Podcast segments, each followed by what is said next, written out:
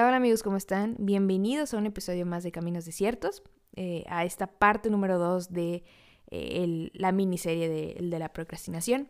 Espero que te haya gustado la parte 1, si no la has escuchado, puedes ir a escucharla aquí también en Spotify, en Apple Podcast. Y, si ya la escuchaste, y creo yo que con esta segunda parte vas a entender muchas cosas de por qué dijimos lo que dijimos, ah, igual te va a hacer más sentido igual ibas a decir, ah, ok, ya veo como la pantalla completa, ya, ya, ya me gustó más el asunto, ya no me quedé como que con esas ganitas de más. Espero. Eso quiero creer, ¿verdad? Ah, primero que nada, quiero disculparme porque en el episodio pasado dije pericia en lugar de pereza. O sea, y varias veces, o sea, lo peor es que no lo dije solo una vez, lo dije varias veces, error, qué vergüenza. Eh, no, o sea, yo decía expresiones como, sí, ya no te sientes pericia, ya no sientes pericia, eh, o cuando sientes la pericia de no querer hacer las cosas es horrible. No, no quise decir eso, quise decir pereza, o sea, flojera, eh, como no tener ganas, sí, ese tipo de cosas. Pericia no era la palabra que estaba buscando, lo siento y todavía me equivoco, pero gracias, gracias por hacérmelo saber. Ahora, algo con lo que sí me gustaría comenzar es con la siguiente aclaración no es de no cristianos eh, procrastinar. O sea, es un problema y una batalla muy común en niños, jóvenes, adultos y ancianos, creo. Entonces, si tú, si nosotros estamos buscando como, ah, estas son las píldoras mágicas para ya no procrastinar, no, no existen, te lo aviso porque creo que, eh, es más, hasta se nos dan herramientas cada vez con mayor frecuencia para procrastinar más a gusto, ¿no? Eh, antes teníamos, eh, o no sé, antes era más común que en las casas hubiera solamente una tele y, y, pues solamente podías estar como en un cuarto hecho flojera, ¿no? Que era como la sala. Y de pronto ahorita procrastinas con mayor comodidad desde, desde tu cuarto, desde la cocina, desde el baño incluso, eh, no porque tengas tele ahí, sino algunos, algunos así lo hacen, sino pues puedes eh, procrastinar en tu teléfono o en el iPad o cosas así. Eh, y es por decirte un ejemplo muy burdo. Pero entonces, o sea, tranquilo, tranquila. Y, pasa a todas las edades, incluso en aquellas personas que, pensamos, ah, wow, no, es que siempre logra sus objetivos, nunca lo veo como descansar, nunca lo veo como no hacer nada o no cumpliendo eh, sus metas, no necesariamente quiere decir que no luche con el tema de procrastinar. Más bien creo que sabe la batalla que es, eh, lo ha sufrido y porque no quiere sufrirlo, eh, como que tiene herramientas, tiene hábitos que, que, ayudan a vencer este horrible cosa de, de procrastinar. Pero hoy quiero tocar temas un poquito más profundos en cuanto a qué hay detrás de la procrastinación y, vamos a ponerle un término inventado como ¿y qué hay detrás de la antiprocrastinación? Espero darme a entender y pues bueno, aquí, aquí vamos.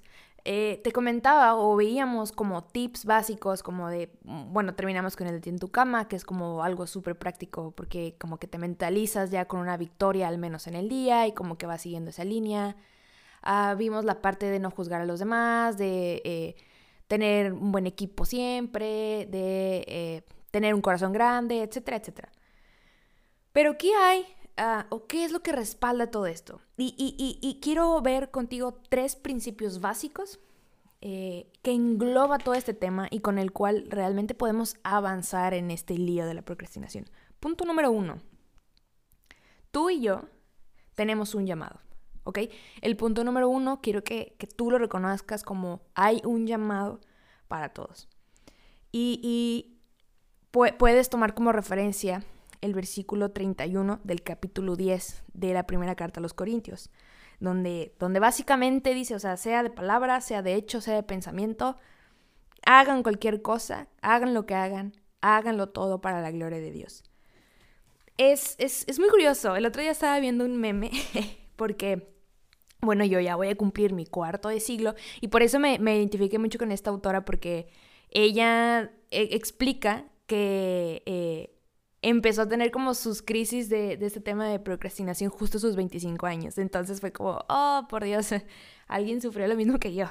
Pero bueno, este meme decía de que no, estoy en una edad bien rara. Unos se casan, otros tienen hijos y yo le sigo pidiendo permiso a mis papás para salir. Entonces, creo que yo, yo encajo en uno de esos, no les voy a decir en cuál, pero pues ya, ya se han de imaginar en cuál, si me estoy riendo. Y, y sí, ¿por qué? Porque tenemos tantos puntos de referencia y, y, y dices oh, mm, que no siempre son sanos. Y, y creemos que es necesario seguir el mismo camino o que, solamente hay un camino al éxito o que solamente hay un camino del triunfo y nada más. Y si no cumples con esos estándares, si para tus 25 años no has tenido, o sea, no estás comprometido, comprometida, o estás a punto de casarte, o no te has casado y aparte tienes un super empleo y hablas cuatro idiomas y has viajado por el mundo, entonces fracasaste. Esa es, esa es la realidad o eso es lo que la mayoría de la gente piensa. No debe de ser así. Te invito que si, que si tú tienes esa frustración en ti, tengas la edad que tengas, despreocúpate. Como eh, ya habíamos dicho, tu verdadero eh, la mejor versión de ti mismo es ser lo que Dios dice que eres. O sea, y vas a ser lo que Dios dice que seas en cualquier lugar y a cualquier edad, en cualquier nivel. Entonces, descansa en eso. Pero eh, sí, sí también representaba para mí un, un poquito de, de, frustración, de decir, ay, ¿qué, sigue, no? ¿Hacia dónde debo de ir? Debo de ser algo valioso. Y entonces, ¿sabes que Este tema de, de, procrastinar, de saber que tienes que hacer algo y luego no hacerlo, es porque a veces no nos sentimos capaces de verdaderamente lograrlo. De alguna manera eh, decimos, bueno, es que fulanito, fulanita, eh, tiene un superpuesto porque estudió en una super universidad y yo no estudié en esa super universidad, entonces pues yo no voy a lograrlo de tal manera, ¿ok? o es, tiene, es muy buena hablando en público o es eh, muy buena resolviendo problemas o, muy bueno en el deporte o, muy fuerte o... Y, como hizo todo eso y yo no lo hice, entonces yo no voy a tener los mismos resultados. Y, y de verdad es como como pequeñas raíces que se van formando entre nosotras. Me atrevería, me atrevería a decir que son esas raíces de amargura que nos impiden salir de la cama muchas veces a hacer un, eh, y voy a poner aquí entre comillas, a un simple trabajo como aprender tu computadora y comenzar a trabajar. Pero no, no es así. Lo primero que tienes que entender es que tú y yo tenemos un llamado, ¿ok? Y no se trata de hacer cosas valiosos, valiosas, perdón, eh, para tener una vida valiosa. Tu vida no es valiosa por las cosas que logras.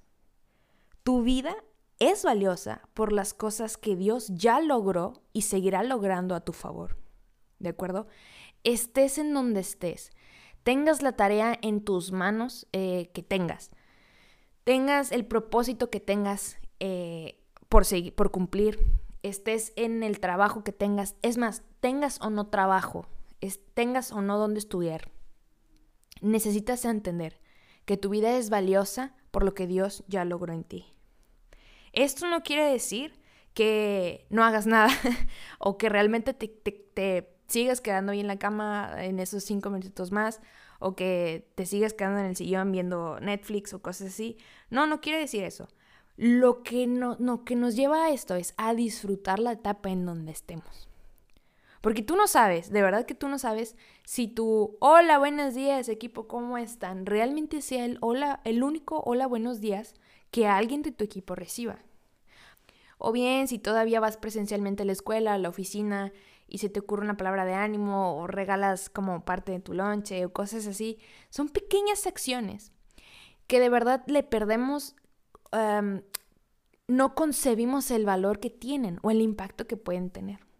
Dios puede usarnos en el lugar en donde estemos, porque tu llamado y mi llamado es uno, predicar el Evangelio a toda criatura y hacer discípulos. ¿Ok? Y como dice una frase muy conocida, predica todo el tiempo y si es necesario, habla. No es necesario llevar mi Biblia a la oficina o a la escuela o en, las Zoom conferencias y decir eh, versículos. No, no, no, no, pero Oye, con tus excelentes resultados, con tu puntualidad. El otro día estaba pensando en eso, en el tema de la puntualidad. Yo batallo demasiado con eso. Y eh, de verdad es uno de mis, de mis más grandes luchas. He intentado cambiar, estoy intentando cambiar poco a poco. Pero me costaba mucho y pensaba, ay, bueno, ya, X. O sea, ¿qué pasa si llego un poquito tarde? No pasa nada, se ajusta la agenda y ya. Y más allá de que es una falta de respeto para quien me esté esperando eh, o, o para el resto del mundo en general, me quedé pensando en qué hubiera pasado si Jesús hubiera llegado tarde. O sea, me quedé pensando en qué hubiera pasado si Jesús se hubiera quedado un minutito más en el vientre de María. O, no sé, no, no hubiera querido ir a orar esa última vez con sus discípulos, o no hubiera llegado a la cena y entonces no hubiera eh, ejemplificado lo que iba a eh, representar su sacrificio, o no sé, o, se hubiera escapado y no hubiera llegado al, todo el recorrido hacia el Calvario. Y entonces me quedé pensando, o sea, y, y, sí, o sea, él siendo Dios pudo haber dicho, se tienen que adaptar a mi agenda. Pero él no llegó tarde. Entonces, si Dios mismo no llegó tarde, llegó justo a tiempo para rescatar mi alma, ¿por qué yo he de llegar tarde a, cualquier lado? Entonces, eso, eso sacudió mucho mi cabeza. Entonces, sí, tienes un llamado. Hagas lo que hagas. Incluso si ni siquiera has eh, detectado como una habilidad en ti, necesitas dejar de envidiar las habilidades que otros tienen. Y sí digo envidiar porque a veces sí se nos sale y envidiamos. O sea, no tiene nada de malo admirar que alguien eh, cante muy bonito o que alguien sea muy bueno en matemáticas o que sea muy rápido, muy veloz o, muy guapo, muy guapa. Pero no necesariamente significa que esas son las únicas habilidades que existen en el mundo. Tú me puedes decir, es que yo no soy bueno o buena para hacer absolutamente nada, o sea, no sé ni siquiera hablar en público. Qué bueno que no sabes hablar en público, no sabes cuánta falta le hace al mundo gente que solamente sepa escuchar. Así, sin decir nada, sin emitir un juicio, que si acaso dice algo sean palabras de vida y ya. Y ya. Así que si tú eres una de esas personas, gracias, gracias por saber escuchar. Ejercítalo. Despierte cada mañana eh, aviéntate a hacer tus cosas, déjale tener miedo a, tus pendientes, a tus tareas y, y, ten paz. Tienes un llamado. Sé que puede parecer medio absurdo decirle que tu llamado es estar en la oficina o, tu llamado es, eh, bueno, es que si tú pones una profesión, una profesión como muy bondadosa, como el ser maestro, y dices, ay, sí, es que tienes la vocación y... No, no, no, pero tu llamado puede ser siendo ingeniero, arquitecto, eh, financiero o diseñador o deportista o lo que seas, tienes un llamado. Porque al final de cuentas, en cada profesión que hagamos, eh, eh, en, cada deber aquí en la tierra que tengamos, el punto es ser productivos y el punto es hacer cumplirlo o, o cumplir con lo que tengamos que cumplir. Entonces, básicamente, y quiero que te, que te grabes este concepto, el ser un el ser productivo consiste en administrar eficientemente tus dones, tus talentos, tu tiempo, tu entusiasmo, tu energía para ayudar al prójimo y para darle la gloria a Dios. Y ya. Y con ese pensamiento te, tienes que levantar todos los días. ¿Es suficiente? No. Muchas veces pensarlo no va a ser suficiente, pero ayuda. Ayuda bastante. Entonces, principio número uno, tienes un llamado para salir de la cama. Principio o fundamento número dos. Todo lo que hagas tiene que ser por amor a Dios y por amor a los demás. Vemos en la Biblia a un Jesús que resumió toda la ley, absolutamente toda, en dos principios. Amarás a Dios con toda tu alma, con toda tu mente, con todas tus fuerzas, con todo tu corazón, con todo tú, con todo lo que eres, así vas a amar a Dios y amarás al prójimo como a ti mismo. Y ya. O sea, es el mejor resumen del mundo. El mejor mapa mental, el mejor esquema, la mejor reseña, el, lo mejor, el mejor conceptualización de la ley completa de, de lo que el hombre se tardó siglos en tratar de entender. Jesús vino y de la manera más eficiente posible te dijo, hey, hey, hey, o sea, todo esto se trata nomás de amar a Dios y de amar al otro. Ahora, ¿por qué meter un, un concepto tan profundo en algo que es tan básico y tan frío como la productividad? Lo que pasa es que tú y yo también hemos caído en la trampa de la misma productividad. Se nos ha dicho que ese es el objetivo principal, o sea, se nos ha dicho que lo más importante en cualquier trabajo que hagas, en el liderazgo que tengas en tu iglesia o en cualquier organización en la que estés, es más, en, las mismas tareas del hogar, en tus proyectos personales, debes de ser productivo. El tema es que siempre hay como vamos a decirlo, siempre hay una recompensa a la productividad, ¿sabes? Entonces, siempre dices, voy a ser productivo porque quiero un aumento. O sea, voy a hacer todo mi trabajo porque quiero un aumento. Voy a hacer todo mi trabajo porque eh, quiero que me aplaudan. Voy a hacer todas mis tareas y todos mis proyectos porque quiero sacar 10. Esa es mi recompensa. O incluso quiero ser el primer lugar de mi salón porque en mi casa, pues, no, no sé, me van a premiar o me, ¿sabes? Me van a llevar a comer o yo qué sé, algo así. O me van a dar el nuevo iPhone o, yo qué sé. Tú sabes las recompensas que, que, que, tienes en mente, ¿no? Incluso aquellas que no parecen tan recompensas, pero sí es como salvadas, ¿no? Voy a hacer esta junta, voy a exponer tal punto, nada más porque quiero que mi jefe no, porque no quiero que mi jefe me regañe, porque no me quiero meter en problemas, porque no quiero detalles, quiero conservar mi empleo. Y entonces vemos la productividad como fin cuando estamos mal. Y, y, de verdad, la verdad es que este podcast no me va a alcanzar, o al menos este episodio no me va a alcanzar para explicarte la riqueza de este libro de Aprovecha bien el tiempo. Eh, pero lo que sí aprendí es que tú y yo hemos estado mal. No podemos ver la productividad como medio para alcanzar la recompensa. Debemos, debemos de ver la productividad como resultado de la abundancia del todo lo que hemos recibido. ¿Ok? Hemos recibido perdón, hemos recibido amor, hemos recibido salvación, hemos recibido gozo, hemos recibido la nueva oportunidad de empezar, hemos recibido la oportunidad de morir aquí en la tierra y aún así vivir eternamente con Jesús.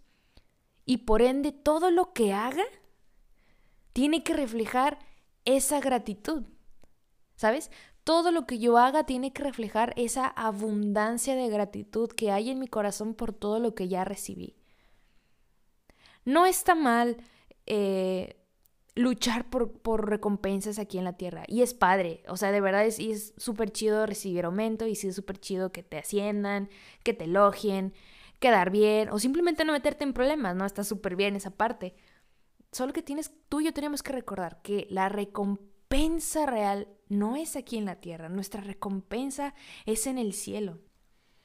Otra vez, y quiero dejar súper en claro esto, esto no significa que entonces todo lo que hagamos pueda hacer o, tengamos el permiso de hacerlo con baja calidad o, o como decimos, a la y se va. Tampoco. Porque, ok, si puedes hacer muchas cosas y si no las haces bien, ¿de qué sirve que las hagas? Ahí tampoco se ve la gratitud de nuestro corazón. No sé si, me estoy explicando realmente con esta relación. El punto es que tampoco podemos no hacer nada, porque no hacer nada también es hacer algo. Nada más recuerda la parábola de, de aquel hombre que reparte talentos o monedas. A, uno, a un hombre le da cinco, a otro le da dos, a otro le da uno. El que le reparte cinco eh, va y trae, cuando regresa con el Señor, va y le da cinco y recupera otros cinco. Y el que le dio dos, trae dos y le trae otros dos. Y el que le da uno, le dice, tuve miedo y, y, y pues lo escondí. O sea, y no hice nada con él. No trabajé con él, no sembré, no recogí. Y entonces, pues, te lo traje. Y, aunque uno hubiese pensado, bueno, pues no estuvo tan mal lo que hizo, ¿verdad? No es como que lo hubiera perdido. al contrario, pues lo conservó, aquí está, se lo trajo entero. En realidad desperdició el recurso que el Señor le había dado. Y tú y yo no podemos darnos el lujo de desperdiciar todo lo que se nos ha dado. No solamente estas riquezas espirituales que ya, que te acabo de decir, sino no podemos desperdiciar el, lujo de tener eh, manos, de tener pies, eh, no podemos desperdiciar el lujo de poder hablar, de poder respirar siquiera. No, no, podemos desperdiciar el lujo de poder razonar. No podemos desperdiciar el lujo, lujos más grandes como tener escuela, como tener trabajo, como tener familia. ¿Ok? no podemos desperdiciar el lujo de tener una visión, de tener sueños. No podemos hacer eso. No podemos paralizarnos por el miedo o por la envidia de tener de no tener lo que nosotros tienes o por la frustración, porque entonces no estamos haciendo nada por amor a Dios. ¿Vale? Hay que mirar lo que tenemos en el lugar en donde estamos y hacer algo. Punto. Usar la Biblia, el cerebro, el sentido común, las experiencias, consejos de otras personas, se vale tomar todo ese tipo de cosas, pero avanza. Porque Dios se toma muy en serio la manera en que tú y yo administramos lo que se nos da. Entonces, la próxima vez que te encuentres así como que con miedo, con pereza, ahora sí dije una palabra, de hacer lo que tu agenda dice que tienes que hacer, recuerda, uno, hasta ahora, uno, esto es parte de mi llamado. Dos, es por amor a Dios, por amor al otro, y no puedo desperdiciar el recurso que Dios me ha dado. Es hora de avanzar. Y principio número tres, este está muy bueno. La antiprocrastinación es parte de mi carácter. Mira, y en este punto te puedo decir como varios tips prácticos que si quieres puedes ir apuntando porque funcionan. O sea, número uno, eso de apunta tus pendientes una noche antes, yo los odio, lo odio, de verdad. A mí no me ha funcionado. Eh, yo lo que, lo que sí me ha funcionado es tener un calendario. Entonces el tip que yo te puedo dar es consíguete un calendario y, del, del, mes de preferencia y pon cada día del mes, si, si ya lo tienes planeado, qué tienes que hacer. O sea, aún y cuando eh, sea, o sea, todavía falten dos días para que empiece el nuevo mes y nada más tienes un día planeado, apúntalo, apúntalo porque se siente de verdad bien padre como que, ok, mira, o sea, ya voy viendo que nada más tengo dos cosas que hacer diariamente y no que ya llega el nuevo periodo y es como, oh rayos, tengo que cumplir todo esto y no sé en qué momento lo voy a hacer. Entonces, ya verlo visualmente ayuda bastante. Tip número uno, un calendario mensual y apunta en cada día, de ser posible cuando te vayas enterando, qué cosas tienes que hacer y los vas borrando o tachando cuando vas acabando. Entonces eso funciona de maravilla. Número dos, algo con lo que yo batallo mucho. Eh, suena el despertador, despiértate la primera. Yo batallo mucho, de verdad. Esa también es una lucha súper grande para mí, eh, porque no solamente, o sea, no solamente soy de las que lo apagan, sino que soy de las personas que no lo escuchan. O sea, de verdad, mi mamá tiene que venir, ha venido de, a mi cuarto a despertarme. Yo tengo el celular casi creo que en la oreja con el volumen nivel 10, eh, con la canción de La Bamba, o, sea, o hace algo bien estruendoso y no lo escucho. Entonces, pero no lo hagas, de verdad, de verdad que tu cuerpo se, se tarda en acostumbrarte, pero te acostumbras, como que, ok, ya me desperté, ya no entras en ese nuevo ciclo de sueño que luego queda como inconcluso y luego te despiertas más cansado y todo se vuelve más lento. Y ojo, algo que a mí me ha pasado mucho, el día que yo decido dormir cinco minutos más, ese día como que todo lo que hago le doy cinco minutos más. Y entonces sale horrible mi día. Lo odio. No lo hagas. Y ese es un tip súper personal. o sea, y súper comprobado. Cada que yo digo, hoy me voy a dormir cinco minutos más, todo lo digo, ay, en cinco minutos más lo hago.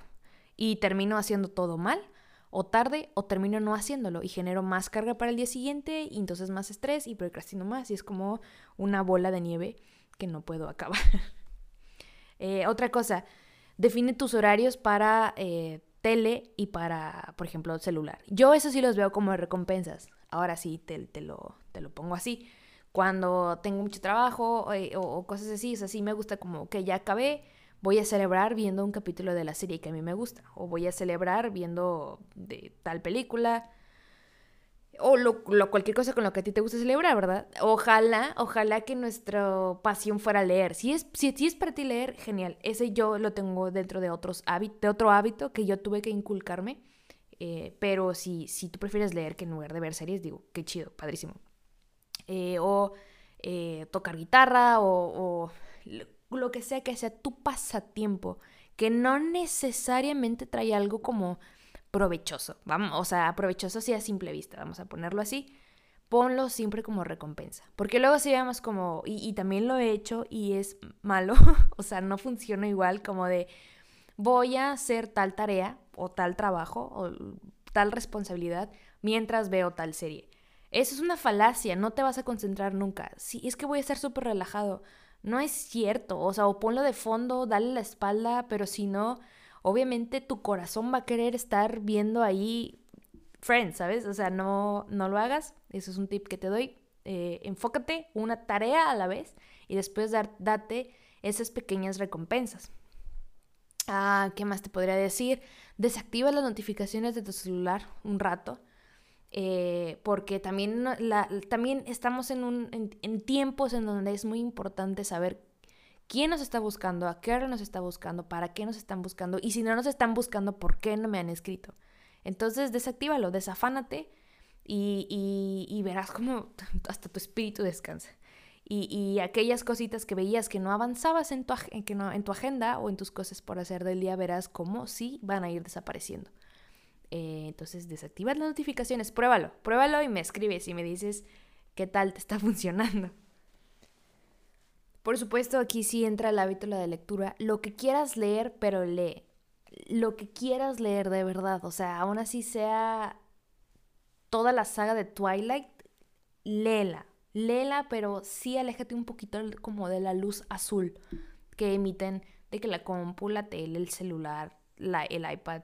Porque de verdad, o sea, sí como que alela nuestro cerebro. no sé realmente qué... Eh, ¿cómo se llama? ¿Qué reacción hace? Pero sí te alela. Entonces, lee un ratito, o sea, 15, 20 minutos, media hora o más. Lee lo que quieras, desarrolla tu imaginación y, hasta la respiración cambia. Cambia bastante. Y hasta, no sé, hasta te puedes quedar dormido, dormida, descansas un rato y, continúas. De verdad mejora mucho tu productividad y te vuelves un gran antiprocrastinador eh, con estos pequeños tips. Planea, planea tus cosas, piérdele el miedo. Eh, no sé, te podré decir, pon tu celular lejos a la hora de que te despiertes para que te obligues a parar de la cama para apagar la alarma. Haz ejercicio, obviamente. Eh, ten un reloj siempre a la mano, pon tus límites. Eh, también eso es muy bueno. También tenemos que reconocer que no somos capaces de hacer todo, todo un día. O sea, no somos capaces de hacer todo. Y es bueno decir, hasta aquí llego. O sea, es bueno decir, aquí ya no puedo, es bueno pedir ayuda, pero a veces la ayuda no es suficiente y, es válido decir, oye, te voy a quedar mal aquí, mejor consigue a otra persona que pueda hacerlo bien. O inclusive decirnos a nosotros mismos, aún no estoy lista, aún no estoy listo para cumplir esto, voy a seguirme preparando y ya después lo hago. Es súper bueno que, que los sepamos identificar, alivia mucho estrés en nosotros porque al tener metas realistas, pequeñas, que podamos ir cumpliendo cada día, por eso es padrísimo tener el calendario y como que ir tachando lo que ya hicimos en el día. Eh, es como, ah, bueno, no tuve un día tan malo. Entonces el siguiente día puede que sea así de bueno. El punto es que tú ahorita podrías estar diciendo, Ale, ¿qué rayos? ¿Por qué estás diciéndolo tan rápido? Esto debiste haberlo dicho en el episodio 1, donde dijiste que te iba a ser práctico o deberías de adentrar más en esto, o por qué no dices la importancia de los post-its o de los colores que te relajen o que, no sé, te bañes antes de empezar tu día, que te vistas, que no estés en todo el día en pijama, eh, porque yo te podría decir todos los tips del mundo, pero nada de esto va a funcionar si no cambia tu carácter, si tu carácter no está lo suficientemente fuerte. ¿Ok? Por eso lo estoy haciendo así porque queremos cambiar eh, o queremos vencer la procrastinación, queremos ser productivos, porque descargamos una aplicación en el celular que nos diga, que nos recuerde cuál es la siguiente tarea. Pero de nada sirve que me la recuerde si yo no tengo en mí la fortaleza, en mi carácter, para decir, ok, es momento de hacerla. Si yo sigo siendo débil y si yo sigo siendo inmadura y si yo ah, sigo prefiriendo hacer cosas que me beneficien nada más a mí, en lugar de beneficiar a los demás, si me olvido que yo soy parte de un equipo y que mis acciones repercuten también en los demás, pues de nada me va a servir. La mayoría de las veces el carácter sí está como proporcionalmente relacionado a la edad, ¿no? Uno podría decir, ah, pues sí, entre mayor eres, mayor fortaleza tienes de carácter, pero me ha tocado ver cada caso que, híjole, no, o sea, que son niñotes, niñotes grandotes que dices, reacciona, por favor. Entonces, no tiene nada que ver la edad, tiene que ver con tus hábitos, esta vez ya no tanto eh, tangibles, sino con tus hábitos espirituales. Yo me atrevería a decir que gran parte de, del carácter se desarrolla a través de la fe. Nada más eh, piensa tantito en Moisés. Cuando Moisés tiene este primer encuentro con Dios, ya sabes, en aquel episodio que hemos escuchado a lo mejor desde niños, eh, o, tal vez no, de la zarza y las llamas ardiendo, y, Moisés le, le, pregunta quién eres, bueno, Dios se presenta como yo soy el que soy, el yo soy. Y cuando Moisés empieza a cuestionarse si realmente él era capaz de hacerlo, cuando la inseguridad lo atrapa y, el miedo, ¿no? ¿Qué pasa si no me creen? ¿Quién soy yo para hacer esto?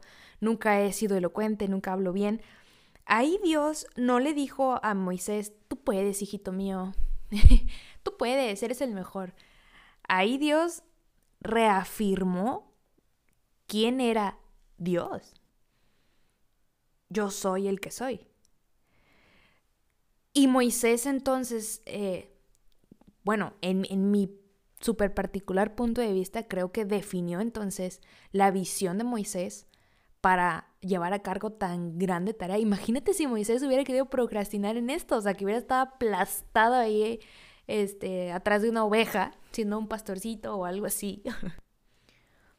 o que porque tampoco creo que haya tenido el gran tiempo para planear las cosas. No dudo que sí haya sido estratégico en, muchas de las acciones que tomó, pero no es como que ah, tendré tres años para planear, ah, primero para planear mi encuentro con Dios, después para planear lo que le voy a decir, más o menos plantear diferentes escenarios eh, de lo que él pudiera decirme a mí. No, no, no, él para nada. Aquí lo que entró en juego fue su carácter y el carácter estaba siendo forjado por la fe nosotros podemos llegar a ser realmente antiprocrastinadores, recordando nuestra fe, recordando que estamos en donde estamos porque Dios nos ha permitido llegar hasta donde estamos. A lo mejor sí podemos sentir que lo que estamos por hacer es demasiado grande para nosotros. Tal vez si alguien lo, pudiera ver por fuera diría, estás exagerando, no es tan grande. Pero nosotros podemos sentirlo así, como una congoja muy grande, algo que te quita el sueño, que te paraliza. El problema es que si tú y yo descansamos eh, en el hecho de no importa, lo sacaré adelante porque yo bajo presión trabajo súper rápido. Tengo esa habilidad. O yo lo sacaré adelante porque pues no soy tan mala o porque le caigo bien a mi jefe o lo que sea. O sea, porque mis herramientas de planeación son las mejores y mi alarma seguramente sonará on point para despertarme a tiempo y salir adelante en esa, en esa junta. Bueno, ¿qué va a suceder el día que todo esto falle? O sea, ¿qué nos pasa cuando nuestras herramientas fallan? ¿Ok? Tenemos la mejor agenda del mundo, literal el mejor cuaderno, apuntamos todo lo que tenemos que hacer y en lugar de sentirnos descansados, como te estoy diciendo que te puedes sentir, te dices, oh, es muchas cosas, la voy a cerrar y me voy a dormir no voy a salir de mi cama porque depositamos inconscientemente o tal vez conscientemente como nuestra confianza de salir adelante en eso, en algo tan torpe y humano como es eso. En cambio, si cuando, cuando decimos, Señor, te rindo todo de mí, es también rendirle aquellas cosas incluso que, decimos torpes e, y, no importantes, como una agenda. Pero cambia mucho la situación porque dejamos de ver nuestra plumita y empezamos a ver al autor de la fe. Sin importar en cómo me sienta después de un mal día, puedo descansar en que mi Dios es más grande que ese mal día. Sin importar en cómo se va viendo la situación, que todo, todo puede apuntar a que me va a ir súper mal. Yo sé que aunque mis pasos sean muy pequeñitos y muy inútiles, es Dios el que me va a llevar de la mano hasta el final. Nos damos cuenta de nuestra incapacidad, nos damos cuenta de, de nuestras limitaciones. Porque cuando vemos a Dios es imposible empezar a ver algo más. Es su soberanía, es su gracia la que eventualmente va a terminar por capacitarte. También tener fe en Dios es entender que tenemos un propósito para todo esto. Y otra vez, este propósito tiende a, confundirse mucho en en, bueno, entonces mi propósito es ser exitoso y es ser millonario. y no, no necesariamente es eso. Nuestro propósito es simplemente adorar al Señor y hacer su voluntad y punto. Y nuestra plenitud y nuestra felicidad va a ser encontrarnos haciendo lo que el corazón de Dios siempre ha soñado que hagamos. Así de sencillo. Que para el, el ojo del vecino puede decir, qué ridícula, o sea, tanto potencial que tenía este chavo y esta chava. Y mira, está desperdiciando su vida siendo un maestro, nada más, y se la pasa todo el día en la iglesia después. para, y quizá para ti que eres ese maestro o esa maestra, eres la persona más feliz del mundo, dedicando tu vida, desarrollando las habilidades y los recursos que Dios puso en ti para enseñar a otros y, tienes aparte la oportunidad de servir en la iglesia y eres feliz porque adoras a Dios con tu corazón y porque sabes que estás cumpliendo la voluntad del Señor, entonces que te valga que eso, lo que diga el vecino, lo que diga el mundo que tienes que ser, disfruta la identidad que Dios puso en ti y ya. Esa es la verdadera productividad. No se trata de que Dios nos diga específicamente el plan, o sea, no se trata de que Dios va a venir y va a decir plan 1, plan 2, plan 3. Es ir avanzando poquito a poquito con Él, confiando en que Él nos irá revelando su propósito día a día, en comunión e en intimidad con Él. Con él. Y como que una segunda parte eh, que afecta mucho a nuestro carácter. Eh, la fe, el propósito es una de ellas, pero nuestras emociones. Creo que ahorita estamos viendo una corriente súper fuerte en cuanto a hazle caso a tus emociones. Y si tú te sientes triste, entonces no hagas nada. Siéntete triste. Y si tú te sientes feliz, tampoco hagas nada. O sea, disfruta tu felicidad. Y si te sientes como con el impulso de ir a buscar a tu ex, ve y busca a tu ex, porque eso es lo que tu corazón demanda no, por favor, no lo hagas. Ahora, con esto no estoy diciendo que no sean importantes. Es muy importante identificar nuestras emociones, reconocerlas y aceptarlas. Pero no necesariamente tenemos que decidir con nuestras emociones, porque ahí cambia muchísimo el asunto. Tú y yo podemos vencer la procrastinación no por cómo nos sentimos, ¿ok? Porque, vale, si, si de esas vamos, entonces nada más vas a ser productivo el día que te sientas motivado.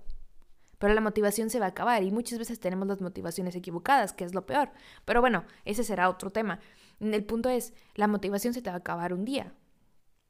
Un día simplemente va a estar lluvioso y va a estar frío y no vas a querer salir de la cama. un día eh, va a ser, no sé, mucho calor y no quieres hacer ejercicio, o sea, no, porque hace calor, o, yo, no sé, el, punto, la tarea que tengas que cumplir, un día no quieres entrar a esa junta y entonces no has preparado el reporte porque, pues, no sé, ya salió la nueva temporada de la serie que me gusta, entonces mi corazón me dice que tengo que ver esa serie, porque eso es lo que más me hace feliz, o sea, el reporte me hace triste y enojado, no quiero no quiero participar en ello, ¿sabes? Quiero hacer lo que me hace feliz. No, está mal. Solo imagina qué hubiera pasado si Jesús, ah, la noche justo antes de morir, hubiera decidido con base a su emoción y le hubiera dicho al Señor, tengo mucho miedo, estoy muy triste por lo que me van a hacer, no quiero morir por ellos. Nuestro destino se definió por cómo Jesús respondió ante esa emoción, porque el carácter de nuestro Señor era tan fuerte su fe era más grande que su emoción. Claro que las emociones son parte de nuestro carácter. Fuimos creadas con ellas y están súper padres y podemos disfrutar muchas cosas de la vida. Vivir es parte de eso. O sea, sentir, emocionarte, llorar, reír, enojarte, gritar es parte de vivir. Pero nuestras decisiones no pueden estar basadas en nuestras emociones. Nuestras decisiones tienen que estar basadas en, uno, entender que tenemos un llamado hagamos lo que hagamos, estemos en donde estemos, tenemos un llamado. Todo debe ser por amor a Dios y para los demás. Y cada cosa que estemos pasando está forjando nuestro carácter. Así entendemos que el tiempo no es nuestro, es de Dios y entonces queremos aprovechar cada minuto que tengamos en el día para darle gloria a Dios. Así podemos entender que todos los recursos que nos han sido dados no pueden ser desperdiciados todos los días en la cama, que es bien padre descansar y, Dios mismo descansó y, está padre echar flojera de vez en cuando, pero no cuando tenemos la oportunidad y el deber de seguir extendiendo el reino de Dios en cualquier cosa que hagamos. Sí, enviar ese correo es extender el, el, reino de Dios, claro, estás haciendo testimonio y estás haciendo uso de los recursos que Él te ha dado, de tu intelecto, de tu cerebro, de tus emociones, de tus manos, de tu computadora, de tu trabajo, de tu vida. Entonces, pues sí, tenemos una gran batalla contra la procrastinación, no está fácil. Eh, pareciera que sí, pareciera que es algo de, poca importancia, pero creo que también es algo que está utilizando el enemigo, el diablo, así se llama el diablo, eh, para no hacernos trabajar. Y cualquier cosa que nos impida seguir avanzando en el reino de Dios, pues viene del enemigo. Entonces, no, no permitamos dejarnos vencer por esas cosas que parecen inocentes, pero no lo son. En fin, espero que te hayan servido esta, esta miniserie, te, te haya gustado, hayas sacado algo de provecho. Si sí, pues compártelo. Y nos vemos la otra semana, amigos. Eh, que estén muy bien y que Dios los bendiga. Bye.